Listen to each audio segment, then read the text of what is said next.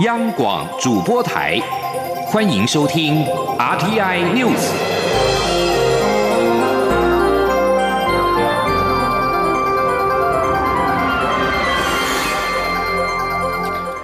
各位好，欢迎收听这节央广主播台提供给您的 RTI News，我是陈子华。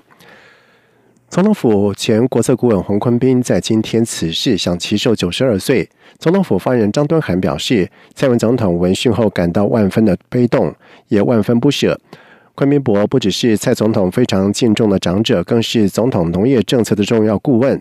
张敦涵表示，昆明博生前致力于推广台湾的农村文化。蔡总统每次和昆明博互动交谈的时候，都能够从他的身上感受到生命的智慧。而昆明博一生所代表的，正是台湾人乐天敬天的打拼精神，以及不畏艰难的朴实韧性。张敦涵表示，总统深盼昆明骂跟家属一定要。节哀保重，也请台南市长黄伟哲以及农委会主委黄陈吉仲全力的协助家属治丧事宜，并且将安排合适的时间前往致意。愿昆宾博安息，也期盼吴米勒的精神永存。而民进党发言严若芳表示，对昆宾博的辞世，民进党深表哀悼，党中央将会委请台南市党部关心，并且配合家属协助相关的治丧事宜。国史馆在今天举行三套新书发表会，在江南岸史料汇编当中，除了呈现江南岸的始末、后续发展、朱联邦和情报局的关系，以及陈其礼的保密录音带译文之外，也显示在前总统李登辉上任之前，涉案的汪希林、陈其礼以及吴敦曾经被放入特赦名单，虽然在最后被剔除，仍遭到美方的关切，显见此事对台美关系的影响。记者杨仁祥、欧阳梦平的报道。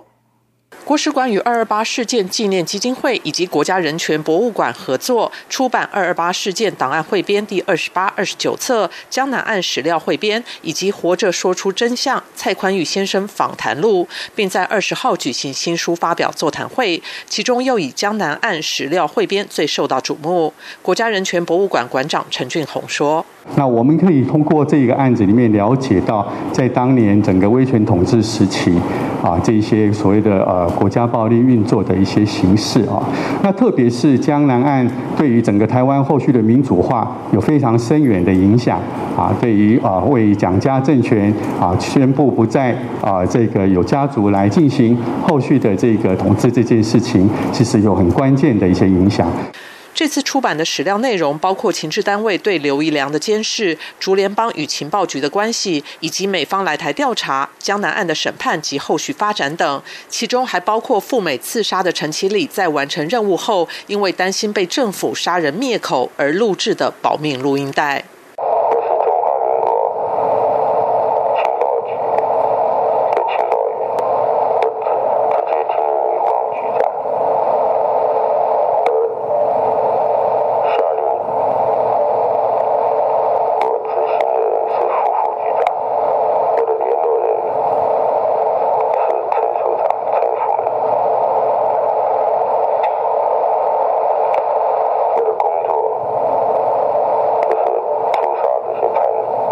另外，史料中也显示，前总统李登辉在一九九零年上任前决定赦免叛乱犯，尤其是美丽岛事件有关人士，但最后由当时国防部长郝柏村以及法务部长吕友文提出的名单中夹带了汪希林、陈其礼以及吴敦三人，最后遭府方剔除。美方当时也关切此事，并指示美国在台协会台北办事处处长鲁乐山表达反对。国史馆馆长陈医生说：“美国的。”这个函件呢，其实是也显示出美国政府哈对于江南岸的在意，哎，所以呃美台关系了哈，在在今天我们看虽然是一个人权攸关的政治案啊，可是我们呃也可以从这里呃看看到微妙的一面。虽然江南岸的轮廓已经比以往更加清晰，但陈医生也指出，其中许多疑云，包括刘宜良为何被杀、汪希林背后是否另有其人等问题，都有待进一步的档案出土，才有完全厘清的可能。因此，未来仍有努力的空间。中央广播电台记者杨仁祥、欧阳梦平在台北采访报道。国民党现任党主席江启臣在今天正式宣布竞选连任党主席，并且强调自己要扮演国民党重返执政的造王者。他并且进一步表示，他连任党魁的重要目标就是要为国民党二零二二大选打下胜选的基础，十四个县市继续执政为最基本，并且为国民党二零二四找出能够重返执政的人选。他并且表态自己不考虑选总统。记者刘玉秋的报道。国民党主席预计七月改选，包括孙文学校总校长张亚洲、前主计长韦伯涛、中广董事长赵少康等人日前相继宣布有意参选，而现任党主席江启臣二十号也正式发表竞选连任党魁的宣言，强调要为国民党在二零二二与二零二四大选找出最能胜选的对象，扮演国民党重返执政的造王者。我会。勇于接受挑战，继续争取党主席的连任，所以我会参加今年中国国民党党主席的选举。继续深化国民党的改革工作。由于宣言中提及要扮演国民党重返执政的造王者，被外界解读是否为抬轿不坐轿，不参选二零二四总统。江启臣受访时明确表态，不考虑角逐二零二四总统大会。他连任党主席的两大目标，就是希望国民党二零二二胜选，二零二四重返执政。就是贪扣了。我们希望明年国民党能够呃。先打下胜选的一个基础。那至于二零二四，作为一个党主席，我应该是要全力啊，全神贯注在找出一个能够帮国民党在二零二四赢回政权。重返执政的人选，所以你的意思是认为说自己不会是选项？我不会考虑。对于二零二二大选要拿下几个县市才算是胜利的基础，江启臣表示，确保国民党目前所执政的十四个县市继续执政是最基本的，还没执政的县市也会逐一评估，推出最能胜选的候选人，未来再报告细节。至于江启臣强调自己要当造王者，被解读兼职有意参选总。总统的中广董事长赵少康或前国民党主席朱立伦，媒体追问江启臣要当党主席是否不该想选总统，应该当全职党主席。江启臣则说：“见仁见智，每位党主席候选人可能有不同看法，他都尊重。”江启臣并说：“他的参选没有针对任何人，选不选党主席，如何选，都是按照自己的想法与步调。”江启臣也否认选在此刻宣布参选。与高雄市前市长韩国瑜近来动作频频有关。中广播电台记者刘秋采访报道。中央广播电台一段录音室系列讲座在今天前往了罗斯福路的一家俄罗斯餐厅，现场邀请到奥罗奇的学者兼男高音罗子义，为听众解说俄罗斯超过千年的音乐源流，并且现场带来了俄罗斯传统的音乐表演。记者李永清的报道。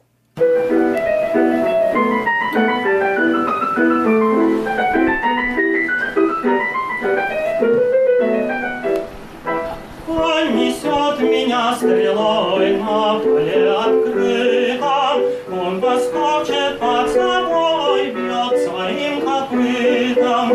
中央广播电台十日的移动录音室系列讲座《俄罗斯声乐与艺术歌曲之美》，由央广俄语节目召集人玛莎主持。这次邀请到捷克马萨里克大学中文系副教授罗子毅与年仅十二岁的台湾钢琴家白尚恩，现场以电子琴伴奏演唱俄罗斯艺术歌曲《风铃草》。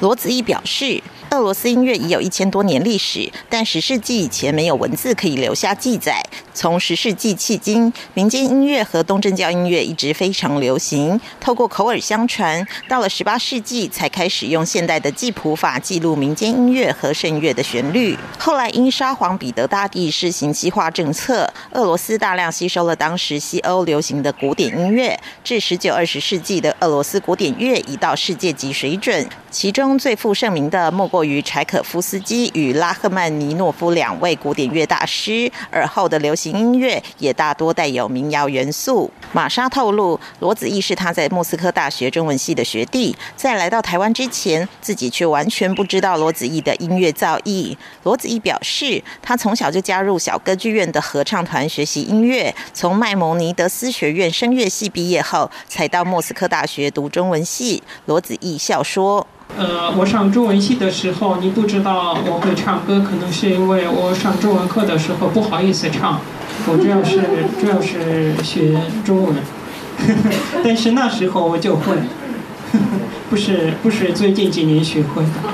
与罗子义曾经合作过的十二岁青少年钢琴家白尚恩，则是五岁起跟随郑元仁博士学习钢琴至今。曾在二零一九年获得第五届哈萨克斯坦阿斯塔纳国际青少年钢琴大赛首奖。二零二零年在台湾国家音乐厅举办个人钢琴独奏会。今天受场地限制，只能使用电子琴伴奏，因为琴键不够，更亲自改编乐曲，为现场听众带来一场美好的音乐飨宴。央广记者林永清采访报道：目前，台湾保险公司所贩售的一般的寿险保单，承保年龄多直到六十五岁。尽管为了让高龄者也能够享有保障，在二零一六年底开放小额中老保险商品，当时每人累计保额上限只有新台币三十万。考量国人平均保额已经达到七十几万，金管会预计在上半年完成法规修正，将小额中老保额上限从现行的五十万再提高到七十万。保险从业人员表示，目前小额中老保单承保年龄最高可以到八十四岁，再加上比一般的寿险保单便宜三成，如果一级失能也享有保障，询问度不差。记者陈林信宏的报道。由于台湾人口结构老化加速，青壮人口对社会经济的负担越来越重。金管会于二零一六年向国内保险公司发出公文，希望开发设计及推广小额中老保险商品，以满足高龄者基本保险保障需求。至于推动小额中老保险商品且绩优的业者，金管会也会给予奖励。小额中老保单一开始推出，每人只能购买一张，保额最高三十万。二零一九年扩大至每人限购两张，最高保额拉高至五十万。尽管会近期考量国人平均保额已拉高至七十多万元，因此预计今年上半年将再进一步拉高小额中老保单的额度，让每人限购达到三张，最高保额七十万。保险从业人员表示，目前小额中老保单十六岁就可以投保，最高投保年龄可以到八十四岁。由于是政策性保险，保费较一般寿险保单便宜三成，再加上投保不看体况。连长者询问度不差。地律保险经纪人北武营业处主任宋柔珍表示，他曾经就遇过一位七十多岁的长者，因为其中一位孩子领有身障手册，这位长者希望将身后所留的资金指定给这位孩子，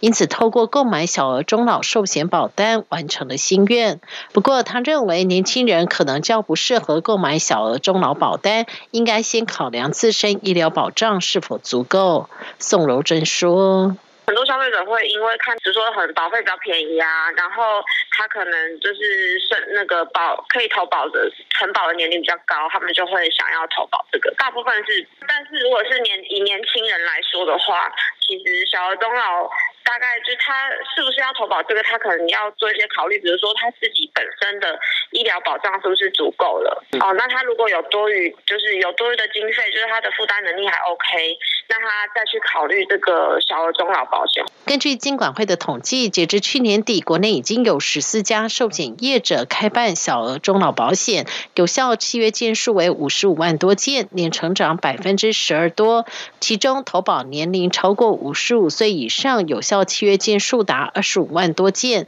年成长百分之十四。中央广播电台记者陈林信洪报道。缅甸各地在今天再度出现了反军事政变示威，而缅甸第二大城瓦城的亚达纳邦船厂在今天发生暴力冲突。急救人员表示，警方开枪造成最少有两人死亡，二十人受伤。这是两个多星期的示威以来最血腥的一天。